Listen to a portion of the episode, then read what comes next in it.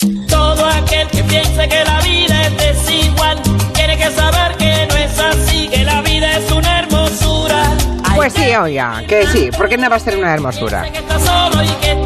Me oigo rara, me oigo como por teléfono, ¿no? No, está bien, dice Quintanilla, que está bien, está bien. Bueno, pues nada, que son las 5 y 6, que estamos empezando el Comanche, así muy raro, porque no empieza con nuestra sintonía, empezamos con Celia Cruz, porque como, como es carnaval, pues si nos gusta esa frase de no hay que llorar, que la vida es un carnaval y es más bello vivir cantando, pues hemos pensado que era una forma diferente hoy de empezar. ¿Cómo estás, Máximo Pradera? ¿Va todo bien? Sí, recuperándome de mi COVID, mm, pero voy para arriba. Bueno, Y muy cabreado al mismo tiempo, porque fíjate, en el decreto de estado de alarma, que es de octubre del 2020, sí. mencionaba una incidencia acumulada de unos 349 por 100.000 habitantes, que eh, la citaba como una cifra bestial. ¿no? Dice, muy por encima, dice el decreto, de los 60 por 100.000 que dice ya el Centro Europeo de Prevención y Control de Enfermedades, que es una agencia de la Unión Europea, que eso ya es de tirar la alarma, dice gran riesgo, ¿no? Entonces ahora estamos oyendo ya con, con 500 por, por 100.000 habitantes de levantar medidas y de... de- Es de locos, eh, es de locos, soltar el, el- sí. el- el- el- el pie del freno, ¿no? O sea, aflojar el pie del freno, ¿no? Y de verdad, yo me pongo en modo... ¿Sabéis ese meme de Batman y Robin que le calza una hostia antes de que termine la frase? Pues yo vivo así, vivo así ahora mismo. Ya, No, bueno. es que habría que abrir... ¡Guaca! ¿Sabes? Bueno, pero tú ya estarás inmunizado, mira, para dentro de nada ya estarás... Vamos a ver, tengo la, tengo la serología el 26. Va, pero seguro, estás bien, llevas ya... Seguro que ya no te os queda... Sí, virus no te queda ni uno. Lo que debes tener ahora es anticuerpos y cuantos más tengas, mucho mejor. Así Os que... voy a dar una envidia que... Sí, os la verdad O sea, es que una vez pasado, si se pasa bien y como ha sido tu caso, como un campeón, que lo has pasado la mar de bien, oye, pues mira, estupendo, porque ahora estás inmunizado y por tanto los demás seguimos viviendo con la espada de Damocles de en qué momento lo vamos a pillar, en qué momento alguien próximo se nos va a acercar o alguien de la familia. En fin, eh, Miki Otero, buenas tardes. Buenas tardes. ¿Tú cómo lo llevas?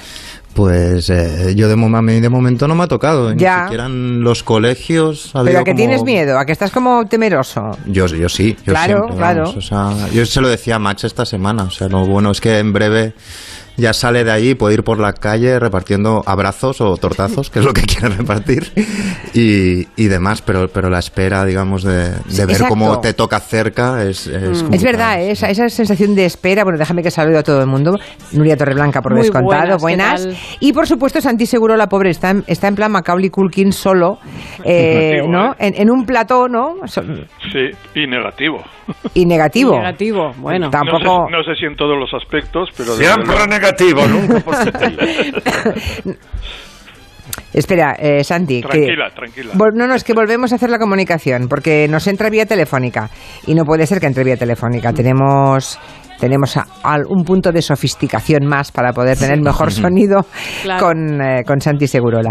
Eh, no, estábamos comentando esa sensación, ¿no? De, am, de estar esperando, ¿no? De cada día decir, ah, un día más que no lo has pillado, ¿no? Sí, de momento me escapo Ah, del bicho y a ver sí. a cuánto aguantamos hasta que nos vacunen. Y ahora, exacto, y ahora viene. Y, a mí cuándo me van a vacunar? Claro. Y yo lo veo, yo lo veo muy crudo, porque eh, aquí los que no somos ni demasiado viejos ni demasiado jóvenes, Eh, vamos a ser los últimos. ya, al Yo, final. yo lo que quiero lo que quiero es que den un, un calendario aproximado para la gente mayor porque porque vamos no- es un sin vivir que no tengan un horizonte más o menos masticado de cuándo serán vacunados La gente mayor 70 y- que está en casa, quieres decir, la gente... sí la, la gente de 70 y pico 70 y largos sí. Bueno, 80 etcétera. y pico. Mi madre no ha sido vacunada y tiene 84 años, ¿eh? Sí, sí. Eh, lo que pasa es que no está en una residencia, está en casa. Pero hay muchísimas mm, personas mayores en casa a las que tampoco se ha vacunado todavía. Ya, pero esa noticia del, del mobile, ¿verdad? Que nos ha dado un poco Sí, de alegría. sí. Dices, bueno, si esta gente ve que en junio esto se hace, finales. Ya, ya podemos hablar con Santi bien. A ver, ahora. A ver. Aquí estoy. Hombre, un poquito mejor. Ahora Tampoco para tirar cohetes, ¿eh? Pero un poco mejor que antes, sí. Bueno, la, la técnica. No, un poquito mejor. ¿Qué decías, Máximo? ¿De las No, vacunas? la otra gran pregunta de la pandemia, aparte de a ver cuándo me toca a mí, es cuándo van a excomulgar al obispo de Cartagena. Porque es que realmente este hombre ya es que ha rizado el rizo. Porque no solamente se ha hecho pasar por capellán, sino que luego ha ido al registro de la residencia donde se ha vacunado y ha raspado para modificar que es capellán desde julio de 2019. Que es que, vamos, ha hecho un cifuentes en el registro de, de la, de la residencia de Cartagena. Son demasiados, no sé si será delito, pero desde luego pecados, son demasiados pecados juntos, que están feos en un obispo. Yo creo que esto requiere un exorcismo, ¿eh? Bueno, van Sí, cinco, ¿no? ¿eh? Van cinco Sí, obispos, sí, sí, ¿eh? sí. Sí, Van no, no sé, cinco. no sé quién decía que para tener tanta fe creen mucho en la ciencia, algunos. ¿eh? Bueno, eso yo lo celebro mucho, ¿eh? Yo lo celebro mucho. Creo que ha sido una buena campaña antinegacionistas, ver con qué pasión los que han podido se han colado, ¿eh? Sí, sí. Ha sido involuntaria, no era esa su voluntad ni su objetivo, pero al final lo han conseguido. Ha sido como una carambola que han conseguido. No fue el obispo de Murcia, creo que me equivoco, ¿eh? Creo que me equivoco, el que lanzó un speech hace unos, unos meses. No, no, no, no. Aquel Ah. fue el director de la Universidad... mm, UCAM. eh, sí, la Universidad Católica de Murcia. Sí. Bueno, El que habló de los chis, los chis de Bill Gates. Chis. Sí, sí, Los sí. chis. Eso es. Bueno, en fin, que, que estamos todos bien de salud, uno saliendo de y los demás viendo a ver cuándo. Exacto, esperando, qué horror. Con el Turnomatic. Exacto. Me da Y- la B. bueno, y siempre pendientes de las cosas que pasan y como esta semana ha arrancado el juicio a Bárcenas, pues se ha inspirado Máximo Pradera y va a ponernos cosas de, bueno, de, de, de juicios, ¿no? Y de abogados Juicios, y películas de ese tipo. A ver, cuéntanos, cuéntanos. Es que no sé, no sé vosotros, pero yo considero que el género de juicios es el género cinematográfico por excelencia. Si me dan a elegir, ¿qué quieres ver? ¿Un peplum, una del oeste, mm, una histórica, una de juicios? Siempre diré una de juicios. Y dentro de las pelis de juicios, yo creo que la gran obra maestra de las pelis de juicios es Anatomía de un asesinato.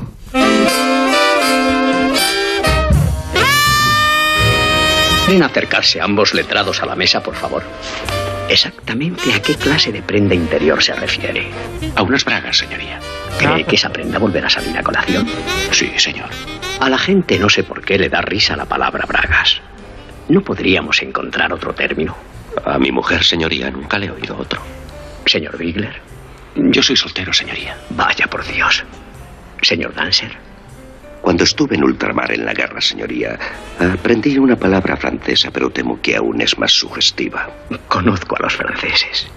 Bien, caballeros, vuelvan a su sitio. En beneficio del jurado y sobre todo de los espectadores, la prenda a que el testigo acaba de aludir era, para ser exactos, las bragas de la señora Mann. Está, lo tiene todo esta Qué película. bueno. Yo creo que tiene drama, tiene humor a cargo de este juez. También eh, James Stewart tiene escenas mm, muy cómicas que realmente despiertan la carcajada cuando lo ves en la sala de vistas. Y un gran reparto: James Stewart, está Lee Remick, Ben Gazzara, está George Scott, muy jovencito, haciendo de un abogado muy, muy hijo de perra. Y luego sale, bueno, la banda sonora que estamos escuchando, que tiene una clase y un swing impresionante, es de Duke Ellington, que hace un cameo, aparece como el. eh, el, el dueño de un garito en el que discute, tiene una escena bastante violenta James Stewart con, con Lee Remick, ¿no? Y bueno, yo la considero la obra, es del año 59 esto y la considero la obra maestra de las pelis de juicios. Y Eh, oye, ahora- ¿y en el ¿eh? franquismo se Dime. podía decir Braga en el cine? Bueno, hasta tal punto que se decía con fraga hasta la braga. Eso lo recuerdo. Sí, lo- porque lo- es lo una decían, sí. palabra, es verdad, cuando el juez pregunta lo de dar risa, eh, decir la palabra Sí. Braga, es verdad, porque nos da risa de- cuando decimos Braga. A ver, me acuerdo, me acuerdo que Marcé explicaba que, que a él en Últimas Tardes con Teresa le censuraron muslos y el censor dijo, podrías llamarlo antepierna, porque, porque muslo le parecía demasiado concupiscente. Claro. era como de Antepierna, qué horror. Bueno, y, y Braga es que suena. Es, es- Braga es muy es- divertida, Es que es muy fea la palabra, Pero ¿eh? hay Es que es palabras que de ¿eh? por sí son graciosas, ¿eh? Braga, vale. Sandwichera, por ejemplo, es graciosa. Sí, pero Braga es fea. ¿Por qué? Ay, no lo sé, es- como palabra es fea, no lo sé, no me gusta a mí. Bueno, pues vete, vete a Portugal a decir eso. A ver si hay, si hay- si hay, eh, narices, ¿no? ¿Quieres decir? Sí. No, pero Bueno, Braga siempre se ha dicho con diminutivo, ¿no? Se, se hacía como Sí. se Claro. decía braguita siempre. Bueno, es que cuando algo le tienes que poner el, dimi- el diminutivo es porque está muy extendida la, la fobia Pues la te voy a palabra. decir una cosa, entre Braga y calzoncillo, casi prefiero Braga. ¿eh? No, no, calzoncillo también es muy fea. es verdad. Eso es una declaración de intenciones, Sí, Santiago. es muy Entre Braga y fea. Cal- calzoncillo. Y además, y si son las del Iremic, que es un mito erótico de primer, por lo menos particular, pues mejor. Sí, Con eh, calzoncillo estás directamente viendo la zurraspa, vamos. Palabra absolutamente obscena. Vamos a No, por el segundo. el- en el- en el- un segundo. Que el, eh, en el franquismo se llegó a tal grado de delirio con las palabras supuestamente pecaminosas que contaba Elías Crejeta que su peli, La caza, se iba a titular al principio La caza del conejo. Y el censor le dijo, esto no puede ser, ¿cómo que la caza del conejo? Os juro que es verdad. Y se quedó en la caza y, y, eh, Crejeta estuvo eternamente agradecido al, al censor, porque es verdad que eso era más rotundo. Pero me hubiera gustado conocer esos tensores, porque debían tener un cerebro absolutamente podrido, ¿no? Sí, sí, Maravilloso. eran- Pero podrido, porque es que imaginaban cuando nadie veía nada, ellos veían cosas negras Muy y- raras. y, Bueno. Y porque, y, sucias. por- y porque no les vistes en la parte que no les veía nadie. Y eso sería lo más interesante de Bueno, sus vidas. no me puedo imaginar. Pero en lo sexual y en lo Bueno. ideológico, cuando cambiaban rojo por encarnado, por ejemplo. Están, es una mirada. Sí, es verdad, es verdad. Sí, sí, una Eh, perversión. Maritrini total. contaba que un gobernador civil no le dejó cantar Cuando me acaricias porque empezaba Cuando la lluvia cae, se funde el hielo. Y dice, señorita, que no somos de piedra, ¿eh? esto es una austeridad. Qué horror, qué tiempos. Bueno, ¿y la segunda entrega cuál sería entonces? Kramer contra Kramer. ¡Wow! He pensado mucho en qué es lo que hace que alguien sea buen padre o buena madre. Se necesita constancia, se necesita además paciencia. Hay que saber escuchar al hijo, hay que fingir que se le escucha, cuando ya ni siquiera se le puede escuchar. Hay que quererle mucho, lo, lo- lo- lo que ella decía. Y yo no sé dónde está escrito que la mujer tiene en todo eso la exclusiva, que el hombre es menos capaz de esas emociones que, que, que la mujer.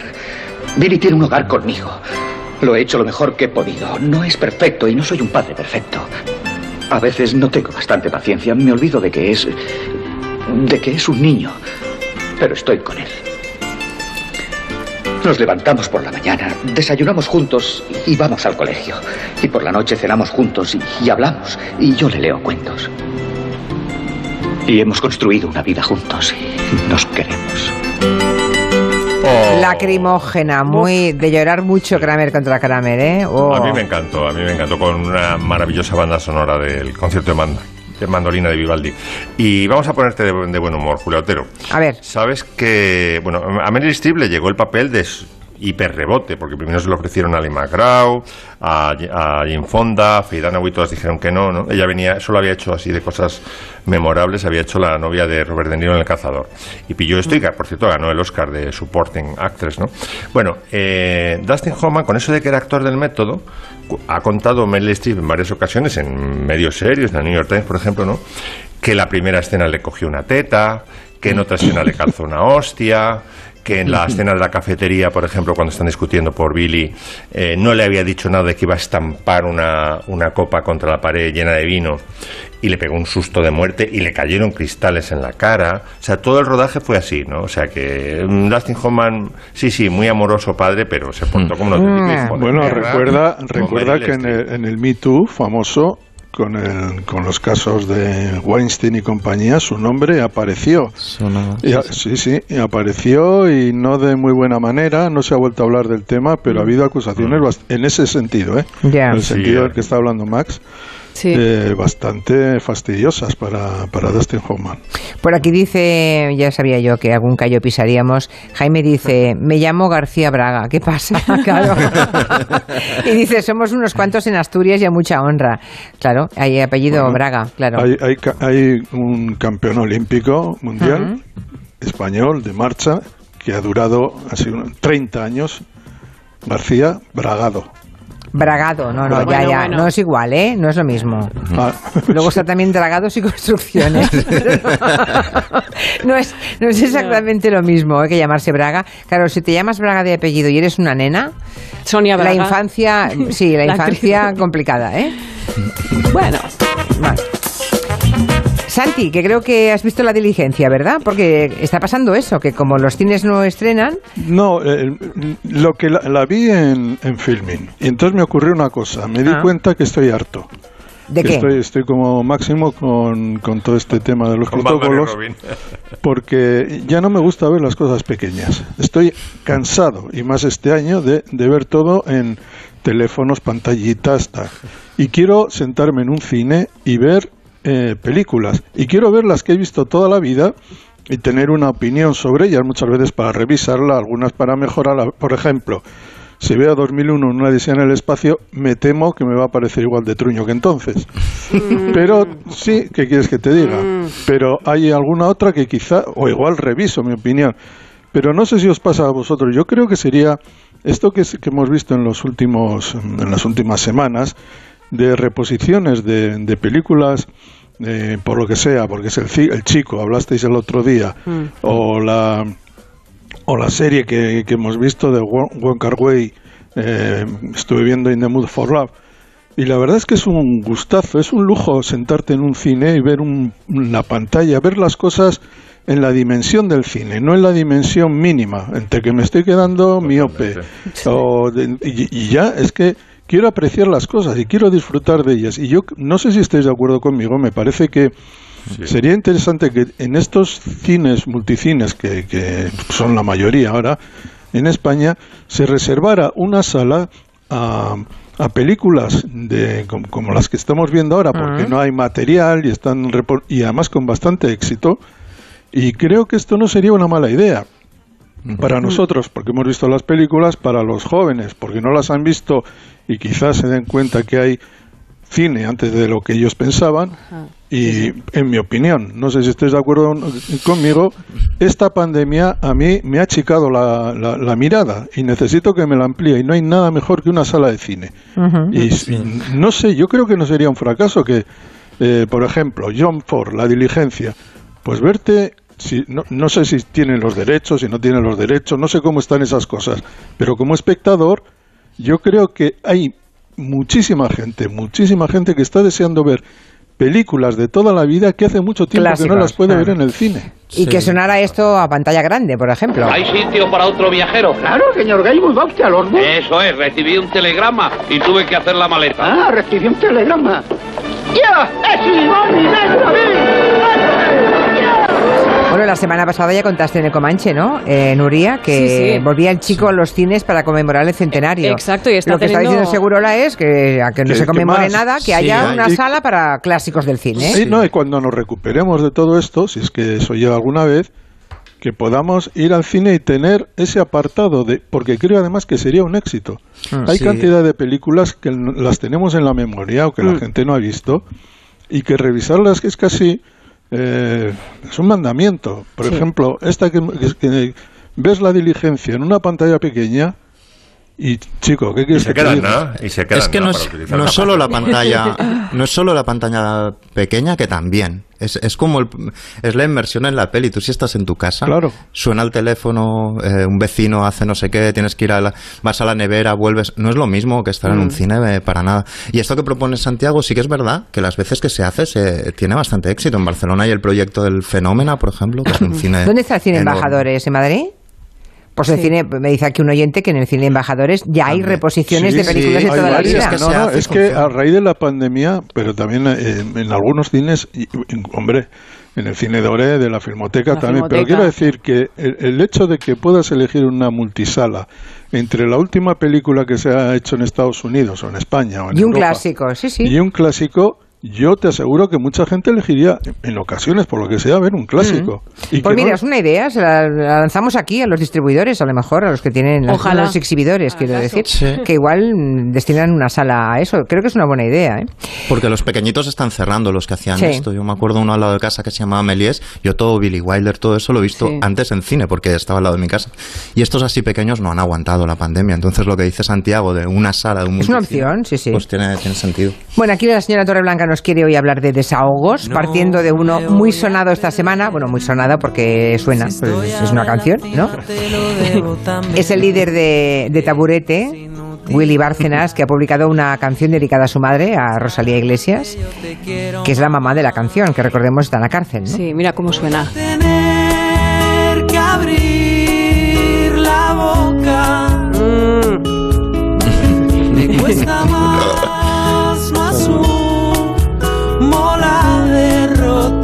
Voy a tener que abrir la boca, ¿eh? Cuidado con ese verso. Cuidado con la que va a padre, alargar. como el padre. Sí, sí, claro. Bueno, la canción se llama Mamá, como decía Julia, ¿no? Dice Willy que esto, bueno, pues lo ha escrito porque es fruto del desahogo más necesario. Tenía que sacar esa frustración por algún sitio y ha escrito la canción que es su oficio, escribir y cantar canciones. Ya antes su padre cantó, ¿no? También para desahogarse. Lo hizo en un juicio que inspiró a Máximo Pradera, por ejemplo. También una obra de teatro y una película llamada B de Bárcenas. Pero esa entrega a esas dos personas, ¿cuándo fue aproximadamente? ¿En verano de 2009? Sería próximo al verano de 2009, sí. ¿Y el saldo remanentes? Y el saldo remanente, pero eso ya fue en 2010. Yo hablo con Javier Arenas y le digo, oye, porque yo ya estaba dejando el despacho y el Senado, le digo, oye, que a mí me quedan en la caja pues eh, 4.900 euros, me parece que eran, ¿qué hago con ellos? Y me dice, chico, cógelos, los metes en unos sobres, se los subes al presidente y él sabrá lo que tiene que hacer. ¿Y entonces esto que nos describía antes de 25.000 a uno y 25.000 a otro? No, es que esos 25.000 son además. Además. Además, Qué gran película ve de Bárcenas. Qué, Qué gran bueno. obra de teatro, qué gran película. La interpretación me parece soberbia. sí, sí, sí. Soberbia, Bueno, sí. todo lo que sale del teatro del barrio es realmente Bueno, ahora espectacular. hay una segunda parte, ¿eh? Y que en, en- en el Teatro del Barrio esta, Mm. esta misma, estos mismos actores hacen la primera parte de Bárcenas y ahora me parece que están con la segunda parte. Y En vez de que- Mariano, quizá no. Es que material tienen, ¿eh? Sí, sí, sí, pero vamos, eh, creo que el- lo han estrenado hace muy poco en Madrid, la segunda parte. Bueno, pues eh, vamos a ver también cuando, aparte de, de, bueno, de los ex tesoreros, también los actores se desahogan, ¿no? Con los fans pesados, porque a veces hay fans que son un poquito delicados, llega un momento en el que te tienes que poner serio, ¿no? Nuestro añorado Fernando Fernán Gómez protagonizó el mayor hartazgo y el mejor cabreo de la historia de este país y culminó con un desahogo muy conocido. ¿Usted cree que tengo mal carácter? Está en lo cierto. Lo tengo. Y muchísimo. Y mala educación. Sí, señor. Desgraciadamente soy una persona mal educada. No soy como usted. Yo la admiraba. Haga el favor de dejarme en paz. Hasta ahora la Déjame en paz. La admiraba el Pues déjame de admirar. No me hace falta su admiración. ¡Ay, esa mierda! ¡A la mierda! Vale para todo también este corte. Brutal, sí, sí, sí. Hay una Que- canción que ¿Sabéis. ¿Sabéis la intrahistoria de esta, de esta escena? ¿Cuál? El, el señor este entró a pedirle el autógrafo a, a Fernán Sí, sí. Gómez y Fernán Gómez le temblaba la mano porque tenía, no sé si Parkinson o alguna otra enfermedad. Vamos, que, mm, él en un rasgo de coquetería no le gustaba que le vieran con la mano temblequeante eh, firmando un autógrafo. ¿no? Y entonces no respetó ese, ese momento, que él no quería ser visto. Eh, me parece que llegó incluso a prometerle que le entregaba el libro ya firmado, pero que no quería que le vieran en el momento de la firma, ¿no? Y como no respetó ese pedido, estalló. Pues muy bien, me parece. Bueno, años después Fernán Gómez contó que todo esto formaba parte de un plan maestro. He cultivado mucho este mal carácter, esta antipatía. La he cultivado para que no me dieran la lata. Porque a mí me gusta muchas veces estar tranquilo, estar solo. Y si viene un señor y me habla, aunque sea halagándome una vez y otra y otra y otra, pues acaba jodiéndome. Y entonces he procurado que se note. Dice, ese es muy antipático, mucho cuidado con él. ¿eh?". Sí, bueno, es- esa misma teoría venía a tener Rosa María Sardá, por ejemplo. Sí, sí, sí. Lo decía a menudo también, sí. bueno, otro actor, Robert De Niro, es un señor que ha pasado unos años muy malos últimamente, eh, muy enfadado con el presidente de su país, con Estados Unidos, con Donald Trump, evidentemente. Su Ha desahogo tenido con cáncer él. de próstata, ha tenido cáncer de próstata. Sí, y además Trump, ¿sabes? La situación era complicada. Bueno, pues su enfado es cíclico, cada cierto tiempo aparecía un vídeo con un cabreo de Robert De Niro. He's a punk, he's a dog, he's a pig, he's a con, a bullshit artist. a Es un cerdo, es un loco, un desastre nacional que no paga impuestos, estoy muy cabreado, o sea, bueno, este vídeo circuló, pero el gran momento fue cuando lo invitaron a los premios Tony y pasó lo que pasó. Ladies and gentlemen, Robert De Niro.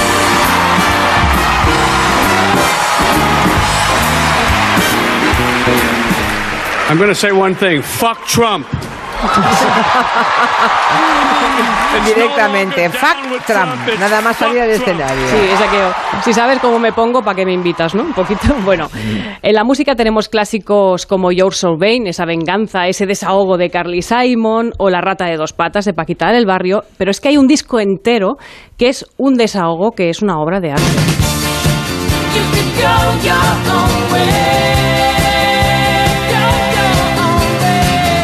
Disco el disco Rumors de Fleetwood Mac es un desahogo de principio a fin, porque tener en cuenta que las dos parejas que se estaban separando, las dos parejas que formaban Fleetwood Mac, se estaban separando cuando estaban grabando este disco.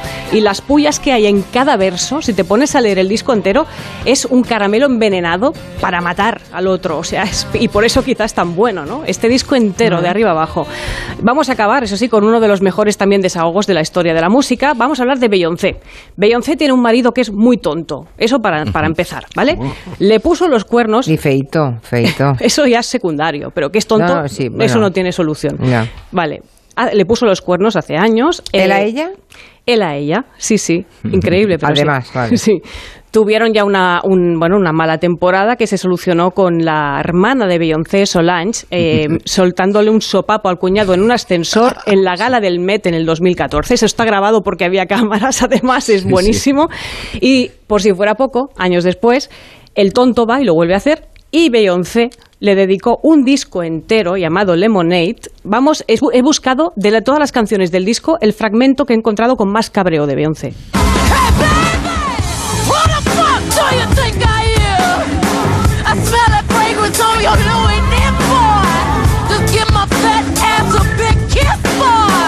Está enfadadita, ¿eh? Bueno, la frase final de esta canción dice, si intentas hacer esta mierda nuevamente vas a perder a tu mujer. La respuesta de Jay-Z, del, del marido, De marido, sí. bueno, aparece en su siguiente disco, que también es un desahogo porque el tío dice, voy a contar mi versión de los hechos. Y entonces se supone que está pidiendo perdón y dice, te estoy fallando. ¿Quién se marca un menage a trois cuando tienes a tu alma gemela? Dices, es que eres tonto doble. O sea, estás pidiendo disculpas, pero a la vez haces público que te has marcado un menage a trois. Ahí que lo sepa todo el mundo. Venga, hombre, ya está. Es que, es, mm, bueno, esa es mi visión. de- Que, por cierto, le acaban de nominar para el Hall of Fame a Jay-Z. Ay, qué bien.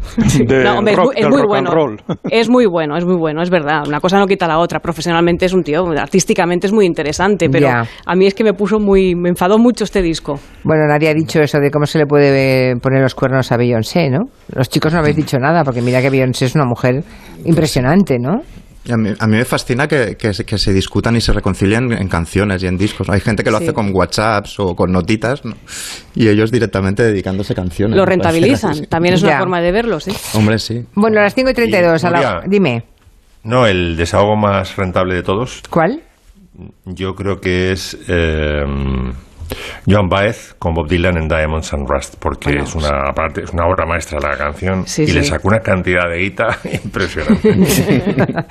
bueno, a la vuelta dejamos que Miki Otero nos hable de Je t'aime moi non plus. En Onda Cero, Julia en la Onda, con Julia Otero.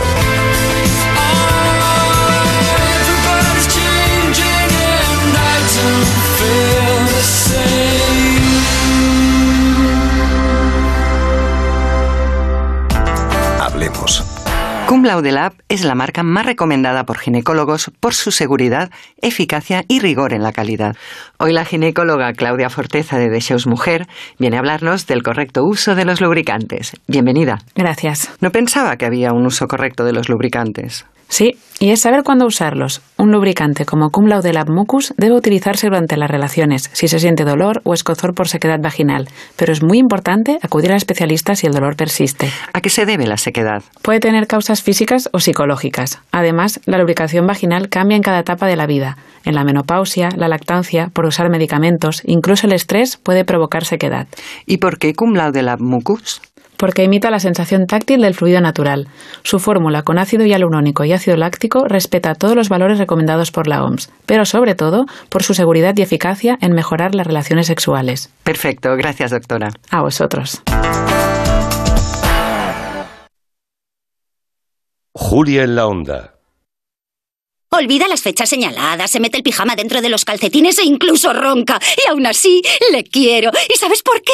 Porque el amor siempre gana. Compra tu cupón del sueldazo del fin de semana de San Valentín de la 11 y podrás ganar 5.000 euros al mes durante 20 años y 300.000 euros al contado. Y además, si entras en cuponespecial.es y registras tu cupón del sueldazo del fin de semana de San Valentín, podrás conseguir una de las cientos de tarjetas gourmet que regalamos. Bases depositadas ante notario. 11. Cuando juegas tú, jugamos todos. Juega responsablemente y solo si eres mayor de edad. Hasta luego, muchas gracias. Qué profesionales los de Securitas Direct. Me lo han explicado genial. Y además me instalan la alarma esta misma tarde. Tenía razón mi hermana con lo de la atención y el servicio que ofrecen. Con razón son los número uno. Para proteger tu hogar, confía en Securitas Direct, la compañía líder en alarmas, la más recomendada y con los clientes más satisfechos. Securitas Direct, expertos en seguridad. Llámanos al 945 45 45 o calcula online en securitasdirect.es. Cada día tengo peor memoria. Pues toma de Memory. De Memory con fósforo y vitamina B5 contribuye al rendimiento intelectual normal. Recuerda, de memoria, de Memory. Y ahora también de Memory Senior de Pharma OTC.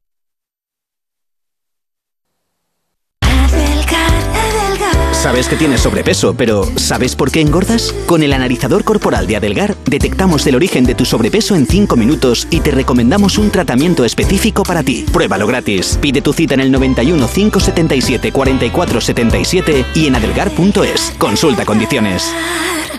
Muebles Los Pinos, pura madera. Renueva tus mesas y tus sillas. Mesas robustas, fijas o extensibles para comedor, cocina, trabajo, desde 4 hasta 14 personas. Muebles Los Pinos, pura madera. Especialistas en mesas y sillas robustas. Renueva tu mesa y tus sillas. ¿Y a dónde tengo que ir? A Európolis, Las Rozas, Muebles Los Pinos, Pura madera. La ilusión vuelve a Madrid con el Festival Internacional de Magia en el Circo Price. Ven a disfrutar con los mejores magos del mundo y sus espectaculares ilusiones, como el escape del tanque de agua que hacía el mismísimo Houdini. Venta de entradas en teatrocircoprice.es. Madrid es ciudad mágica del 11 de febrero al 14 de marzo. Teatro Circo Price, Ayuntamiento de Madrid. Operación Stock Fuera en Ocasión Plus. Más de 4.000 coches con descuentos y ahorro de hasta 6.000 euros. Liquidación de stock 2020 a precios increíbles. Date prisa y aprovecha la oportunidad. Solo hasta fin de mes. Ocasión Plus. Ocasión Plus. Nueve centros en Madrid. Localiza tu centro más cercano en ocasiónplus.com. Abierto sábados y domingos. En Decorman hacemos obras, reformas, decoración, viviendas y locales, diseño con imágenes, todo en una llamada 91 609 3370 o decorman.es. Clínica Barragán devuelve a tu cara juventud y belleza de forma inmediata y duradera con el concentrado de lipocitos y células madre, una técnica que se realiza a partir de la extracción de grasa de tu cuerpo. Primera consulta gratuita 91 300 2355. Clínica Barragán 91 300 2355. Si es que ya lo digo yo siempre, dúchate que sale económico, pero eso sí, hazlo en un plato de ducha de duchamanía. Hazme caso, ¿no ves que una bañera tiene más peligro que meter los dedos en un enchufe? Y mira que son bonitos los platos de ducha de duchamanía. Oye, con suelo antideslizante, sus mamparas para entrar a vivir, pues eso, dúchate que sale económico y llama a duchamanía, que no me enteré yo que no lo haces. En Madrid, Paseo del Molino 6, 91 468 4907 y duchamanía.es. 40 años dedicados al cuidado de la persona mayor. Residencias y centros de día dentro de Madrid. Las garantías de seguridad más avanzadas y el cumplimiento más estricto de los protocolos sanitarios. Si nos necesitas, estamos preparados. Los Nogales. Nuestra experiencia, tu tranquilidad. 91 331 3101. Losnogales.es.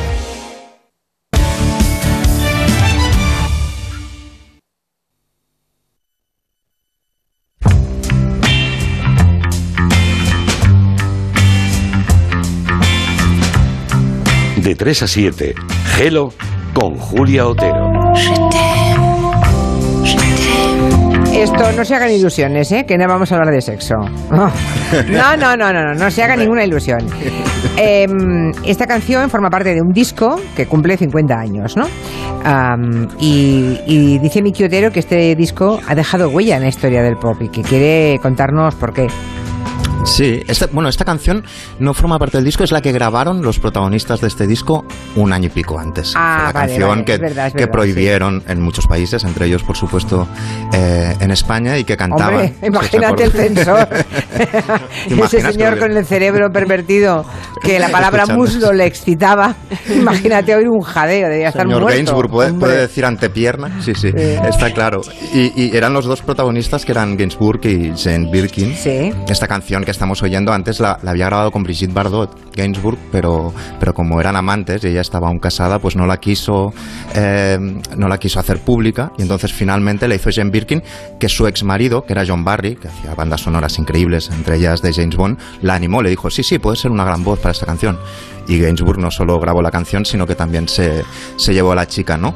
Y un tiempo después de, de grabar Jet and Manon Plus, hizo un disco eh, muy, muy importante en la historia del pop, que era la historia de Melody Nelson, que era una mezcla de, funk, de música clásica, de poesía recitada, una especie de ópera pop alrededor de la idea de, de- Lolita que en ese momento no tuvo un gran éxito, pero que desde entonces no ha hecho más que crecer y que justo ahora cumple eh, 50 años, ¿no?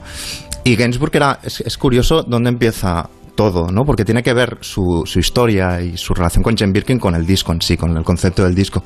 Gainsbourg en el año 63, él era un pianista de jazz muy, muy Ujú. reconocido, amigo de Boris Vian, era su, como su padrino, eh, pero estaba harto de no vender y de no ganar dinero, y entonces en el 63 dice, yo me voy a pasar a lo comercial y me compraré un Rolls Royce. ¿No? Nadie le hizo mucho caso, no tenía nada para, para triunfar, porque era, era más allá de su talento, porque era, era bastante feo en realidad y no tenía ni carnet de conducir, no sé para qué quería ese Rolls Royce, pero el caso es que se puso, se puso al lío y empezó a fabricar hit tras hit, éxito tras éxito con François Hardy, con, con Brigitte Bardot, con Franz Gall, a la que le cedió no solo una canción sobre piruletas, escondiéndole la metáfora sobre la felación, sino esta canción que triunfó en Eurovisión. Mon cœur est gravé dans mes chansons, poupée de cire, poupée de son. Bueno, la ¿De qué cuestión año es es, que con- esto, más o menos? Es- Esto es 65-66. Sí, Exacto. Sí, sí, sí, sí. Eh, y, y luego con esta chica, con Franz Gall, tuvo el problema, la otra canción, Les Susets, que os sonará, de las piruletas, Sí. que en realidad ella la cantó de una forma inocente sin saber que en realidad no eran piruletas de lo que hablaba la canción, sino que había una metáfora muy clara ahí que no le había explicado y ella se enfadó muchísimo. Bueno, la cuestión es que con todos estos éxitos se compró el Rolls Royce que él quería comprarse, se lo compró al contado con una peli que hizo en la Yugoslavia de, de Tito Y, se con compró ese- y un conductor, claro, que le llevaba. Él, él mira si era, si era, era un genio, ¿eh? pero mira si era Snoop y tal, que decía que se había comprado un Rolls Royce para usarlo como cenicero, porque no Ah. sabía conducir, pero él iba ahí y eh, tiraba la ceniza. Me está, cayendo, me está cayendo mal, ¿eh? Y mejor que te va a caer, Julia. Vale, vale, sigue, sigue. Bueno, y, y la cuestión es que ese Rolls Royce es con el que empieza eh, este disco, la historia de Melody Nelson, que os decía que, que viene de su fascinación por Lolita, por la novela. Él le pide a Nabokov si le, si- si le- le da los derechos para hacer un musical. Nabokov, que odiaba la música pop, le dice que ni hablar, y entonces empieza a formar él su propio Lolita, que era esta historia. Eh, que en la portada, que es muy mítica, igual la podría colgar Eulalia, aparece Jane Birkin como muy aniñada. Ella en realidad ella tenía 24 años, pero parece como si fuera una especie de Lolita adolescente, con un mono de peluche abrazándolo para taparse por arriba, con los, con los tejanos un poco desabrochados, que suena como insinuante, pero en realidad era porque estaba eh, en ese momento embarazada de Charlotte Gainsbourg, que es una actriz que conoceréis de, Mm. de- de ahora, que aún trabaja ahora. Y ese disco arrancaba con Gainsbourg ya con 40 años, 40 y pico años, yendo con su Rolls Royce por un barrio marginal. Arrancaba de esta manera.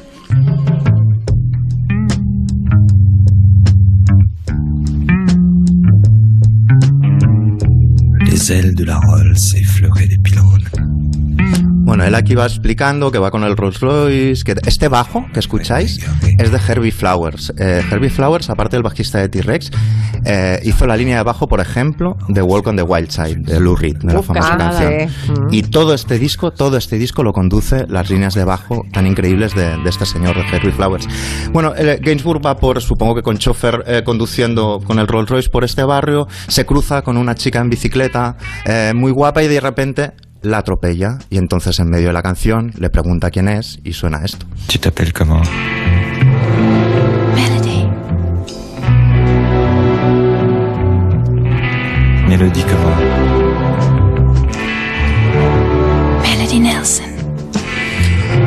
Y la canción sigue, va siguiendo la obra. Él, él solo se fija en que tiene el pelo rojo, que es muy joven, realmente es muy joven. Es uno de esos casos, este disco de cuando hablamos de canciones, cuando se hacían canciones de rock y de, y de pop con menores. Ilegales, vamos. Hoy ilegales, vamos. Totalmente ilegales. Dice que tiene 14 otoños y 15 primaveras, eh, Melody Nelson, en, un- en uno de los versos de la canción. Así que imagínate. Eh, entonces, la ópera sigue, digamos, este disco sigue, y hay tres canciones seguidas que son como cómo se seducen eh, un poco entre ellos o cómo le seduce él a ella. Y es la balada de Melody Nelson, el vals de Melody Nelson, y a Melody que es una, una canción en la que él dice que ha vuelto a hacerle el caballito, a jugar a cosas que había olvidado. El caballito debe ser como la piruleta, ¿no? Supongo. Otra metáfora Ya, ya, muy ya. elegante. Me lo temía.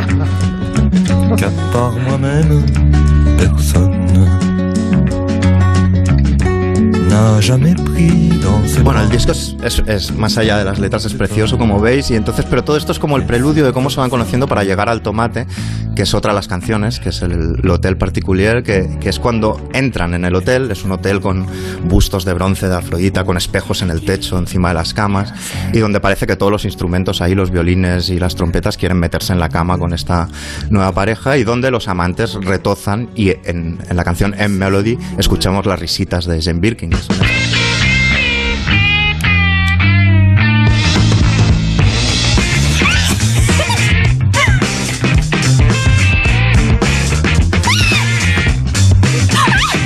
Esto le gustaba mucho a Gainsbourg poner Sí. los el orgasmo de Brigitte Bardot y luego de Birkin en Jetem.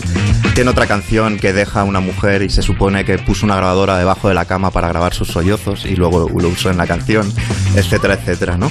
Bueno, la cuestión es que el personaje de Jane Birkin, después de este romance, ya se consuma y dice que tiene que visitar a su familia en Inglaterra porque ella es inglesa, como lo era Jane Birkin, y coge un avión, un avión que es el Boeing de estos 707, el número 7 es muy importante en este disco por muchas razones, pero a este avión le falla el piloto automático y tiene un accidente, un accidente mortal para Melody Nelson que fallece en ese, en ese accidente, ¿no? Y entonces la última canción, que se titula Cargo Oculto, Cargo Cult, eh, va de Gainsbourg, eh, digamos, maldiciendo y, y lamentándose por ese accidente y pidiéndole a los aviones que le devuelvan a Melody. Y se llama Cargo Cult por una cosa muy, muy no sé si sabéis qué es un cargo cool, un culto cargo. Son, son cultos religiosos que salen del contacto entre, entre una sociedad con mucha tecnología y una muy Entonces en Nueva Guinea los indígenas vieron cómo llegaban los marines de yanquis de la Segunda Guerra Mundial y ellos veían como a veces pasaban unos aviones plateados y les tiraban comida, les tiraban regalos, que era el ejército tirando víveres y demás para los soldados, ¿no? Y entonces desarrollaron una especie de religión que consistía en crear aeropuertos de bambú, etcétera, para celebrar unos cultos para pedirle a los aviones que volvieran y les, y les lanzaran alimentos y regalos. Y entonces esta canción se llama así, Cargo Culto, porque es Gainsbourg al cielo, mira los aviones y le pide que vuelva, que le devuelva a Jane Birkin, que le devuelva a Melody Nelson, que es esta última canción. Por aquí dice un oyente, ¿estáis haciendo repaso de canciones pederastas? Esta, pero es que yo, yo lo propuse como tema un día, ¿eh? porque hay muchísimas, no solo, no solo francesas o americanas, sino también españolas. O sea, en la música pop siempre ha habido mucha cosa que ahora no sucedería. Ahora ya no se la atreve, historia, claro. así que, hombre, Eh, dulces pero 15, 15 vamos ahí. años. Tiene mi amor, sí. 13, 13 de Big Star, que era con 13 directamente. Sí. Bueno, el disco no tuvo tan, tanto éxito, pero se ha vuelto el disco favorito de Beck, ninguno, y ni siquiera tanta polémica. Pero se ha vuelto el disco favorito de grandes estrellas de, de la música de la actualidad, se ha convertido en un clásico. Y bueno, Birkin, poco después de todo esto, dejó a Serge Gainsbourg, además embarazada de, de otro señor, por todas las que él le había hecho. Eh, Ah, pero pues cuando enterraron, cuando enterraron a, a Gainsbourg, cuando lo enterraron, ella metió el peluche del mono de la portada de la historia de Melody Nelson en la tumba. Así que se lo llevó, había- digamos, ese se lo peluche. había a la regalado de niña su abuelo y siempre le había tenido un especial cariño a ese, a ese peluche. Y cuando llegó, lo llevó a la sesión, le, le envié ayer a Nuria, me dijo que iba a hablar Miki de este disco que es magnífico. Eh, le envié un mm, unas fotos de un libro que tengo de la Sí. sesión de fotos que se hizo. Ahora las Las ponemos, las ponemos ahora mismo. Eh, Sí, de Tony Frank, que era el fotógrafo oficial de la Philips Europa. Conocía bien a, a Serge Gainsbourg y en un día grabó, eh, perdón, hizo las fotografías de la portada, es una portada mítica de Jim Birkin con esos vaqueros, esos tejanos de pata ancha y con un poco abiertos por arriba, porque es cierto, estaba embarazada y es un disco, para mí, es un disco maravilloso, de los, de los favoritísimos. Sí, es un disco fantástico, pese a, las, a, a esto, digamos, a la edad de la protagonista y demás, pero es un disco muy pionero, muy avanzado a su tiempo y, y- y realmente muy bonito muy, muy. Bueno, seguimos con las pelis de juicios. Venga, inspirados por el juicio de Luis Bárcenas. ¿Qué más has traído, Máximo? Bueno, pues eh, vamos allá. Vamos con otra obra maestra del género, que es Matar a un ruiseñor. Ahora querría usted identificar al hombre que la golpeó. Pues claro que lo haré. Está ahí sentado. Tom, haga el favor de ponerse de pie. Dejemos que Mayela se fije bien en usted. Tom, coge usted al vuelo este vaso. Gracias. Repetiremos. Esta vez, haga el favor de cogerlo con la mano izquierda. No, señor, no puedo. ¿Por qué motivo? No puedo valerme de la mano izquierda.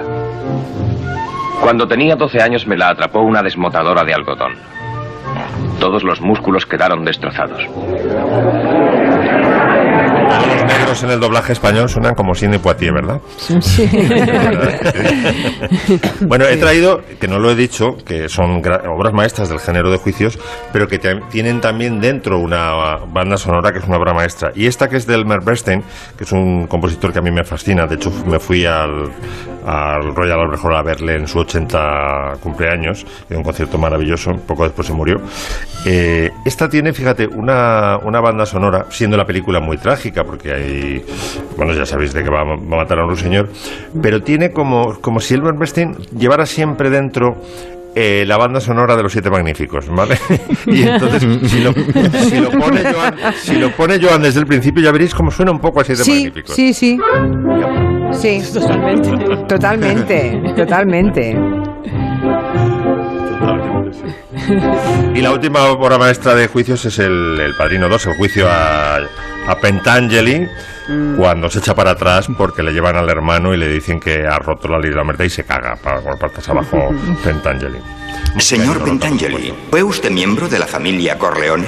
¿Estuvo a las órdenes de Peter Clemenza y a las de Vito Corleone, conocido como el Padrino? No, no conozco a ningún padrino. Tengo mi propia familia, senador. Señor Pentangeli, eso se contradice con una declaración que hizo ante mí bajo juramento y que firmó. Le pregunto de nuevo, aquí bajo juramento, ¿fue en alguna ocasión miembro de la organización criminal encabezada por Michael Corleone? Yo no sé nada de criminales. Ah, eh, tuve un negocio de importación de aceite con su padre. Pero hace tiempo. Ya está olvidado. Por favor, señor Pentangeli, tenemos una declaración jurada firmada por usted en la que atestigua que usted mató por orden de Michael Corleone. Me recuerda cómo se llamaba el gallego de Fariña en el juicio de verdad. Eh, no, el- No, no, Sito sí, Miñanco. sí, no, Sito Miñanco. No, era Oubiña, Oubiña, era Oubiña, Oubiña. Es Oubiña el del Sí, juicio, sí. Era Oubiña el que... Sí, no hay se- dos sin tres. ¿no? Exactamente, el que se permitía unas licencias que vamos. Sí, es Oubiña. Porque no soy violento, que si no me lío a tiros. Oye, Tremendo. Nuria, que ha saltado hoy en Twitter el debate sobre si es mejor el Padrino 1 o el Padrino 2. Uy. No sé qué opináis. Uy, Siempre es que... es el eterno debate en el cine. Eh, No, ¿a quién quieres más? ¿A papá o a mamá? Es que no se puede Sí. elegir, no se puede. Es- son fantásticas las dos. La cruzada de, de Nuria es defender la 3. Sí, claro, es que la pobrecita está ahí muy marginada. Bueno, ¿qué va a pasar en la final de la Copa de Europa? Santi, cuéntanos. que empieza, en- que, que empieza en la, la- la recta final Ya, de, ya. la, de la Champions League, la Copa Europa, después de casi tres meses de, de parón, y ahora ya son eliminatorias directas, y eso es lo que de alguna manera mide la potencia de- del fútbol de un país. España tiene cuatro representantes entre los 16 últimos y el martes empieza el baile y el baile empieza en París, nada más y nada menos con un eh, Paris Saint Germain donde teóricamente juega, debía jugar Neymar, pero está lesionado y el Barça de Messi. Messi, que se dice en París que ir al Paris Saint Germain. ¿Y, y es verdad eso? O sea, ¿qué, qué visos de credibilidad tiene o de verosimilitud? Pues eh, alguna debe tener, o por Ya. lo menos está alguien se está dejando querer, o los franceses. Bueno, en cualquier caso, eh, digamos que hay un morbazo tremendo. Hombre, más morbo habría si eh, Neymar estuviera en el campo enfrentándose a Messi, cosa que eh, de- todavía no ha ocurrido y después más después de aquel, aquella famosa eliminatoria en la que el Paris Saint Germain le metió cuatro al Barça y el Barça le metió en la vuelta seis. Eh, en, en una noche rara en el Barça porque no es muy conocido por las remontadas históricas. Pero digamos que empieza ahora el baile europeo que va a complicar mucho más el calendario. Si ya está apretado, ahora va a estar apretadísimo. Para el Barça es un sin vivir, lleva jugando Liga, Copa, Copa Europa y además con muchos lesionados. Y, eh, y también el martes empieza el Sevilla contra el Borussia Dortmund. Partido muy interesante. El Sevilla está muy bien, muy firme, muy en Europa es un equipo temible. Yo creo que eh, hay mucha gente que tiende a despreciar un poco la Liga española, como que no es lo que era. No lo sé, pero cuando se llega, yo tengo la impresión de que en Europa los equipos españoles son muy temidos y creo que todavía podemos ver algo interesante tanto del Madrid, del Atlético de Madrid, del Sevilla y del Barça. Oye, tenemos que hacer un día un debate, ¿eh? Eh, Te vamos a llamar, Santi, para que te vengas un día, porque yo tengo la sensación, yo no sé si los presentes estáis de acuerdo conmigo, ¿no? Que, el, eh, que le está pasando algo al fútbol desde el punto de vista de la afición, ¿eh? Hombre, O Hombre, sea- que no está, para empezar que no está la afición. Ya, no, no, claro, pero no está, pero no están y no está en los estadios, pero tampoco la oigo yo en la calle, ni la oigo en mi casa, ni en mi salón, ni mm, no sé, ni en la cola Bueno, yo- del yo, bar. creo No, que no. La, la expresión natural de, de la hinchada de fútbol es el estadio. Ya. Eso es así. Es y que- luego Pero no lo que solo, hay- no pero solo. l- Lo que no vas a, no me vas a negar es que puede que no haya banderas por la calle, que no haya gente tal, pero el ruido mediático es enorme. O sea, hay fútbol y ruido de fútbol por todos los lados, a todas horas, en programas. Sí, en sí, pero hay gente directo. viéndolo. Me- me- mi pregunta es, ¿la gente lo ve y lo escucha? Porque yo no lo ve, oigo. lo ve como siempre. Y ¿Sí? de- sí. Bueno, vale, Es- vale. Pues no no, sé. no, es, eh, el hecho de que, eh, digamos, no se vea ese fervor en la calle, y el fervor de la calle sim- simplemente es la, la extensión del fervor en el estadio, tiene consecuencias. Por ejemplo, los presidentes están más tranquilos. Cuando no hay pañuelos en los estadios, los, eh, eh, los presidentes están más tranquilos. Los jugadores lo echan de menos, evidentemente, al- al, al- al público. Y el público, por supuesto, es su pasión. Pero es Pero verdad el que yo- negocio, pero el negocio continúa y el negocio continúa. se- hay partidos prácticamente todos los días. eh, las eh, compañías que compran los partidos se gastan eh, decenas de millones de euros o de dólares y eso no, no acaba de. No, bueno, no sé. No, no, es- otra se cosa con- es que si no te gusta el fútbol, Julia, tengas No la te sensación y además que estés hasta más contenta de que el ruido es menor, pero para el aficionado al fútbol, el fútbol es sagrado, eso te lo puedo decir. ¿Qué decías, Miki, tú? Yo, yo decía que incluso a mí me parece que a veces se, se les contagia a los, a los jugadores bastante el jugar sin, sin aficionados en la grada. Esto en algunos partidos lo, lo percibo. Y luego que es verdad que se sigue el fútbol. Pero bueno, como en todas las relaciones que tienes con amigos o con colegas, no son lo mismo por WhatsApp o por teléfono No que en persona. cine, yo creo que el fútbol servía para socializar también, para Claro. hablar en el bar. Y todo eso también se ha perdido y puede que influya. Y no es lo mismo el cine en, el- en un- una, una sala de cine que en casa, lo has dicho Sí. tú, pero se sigue viendo cine. y se ve de todas las maneras posibles, eso es así. Y, adem- y además se contagiaron muy poco en las salas de cine y en las salas de teatro. Es de los sitios sí, Bueno. sí. cerrados donde menos contagios hay. Yo he leído cosas ya, ¿eh? De teóricos, eh, sociólogos y demás, todo tipo de teóricos, diciendo que, que el fútbol está pasando, que quizás esté pinchando la burbuja del fútbol, pero por eso Bueno, te lo quería preguntar a ti, que eh, sabes tanto. Económicamente, desde luego. El que si el Madrid no puede ganar un tercio o, o una cuarta parte de sus ingresos porque no va gente al campo, Ya, esos son vaya. 250 millones menos eh, de euros al año.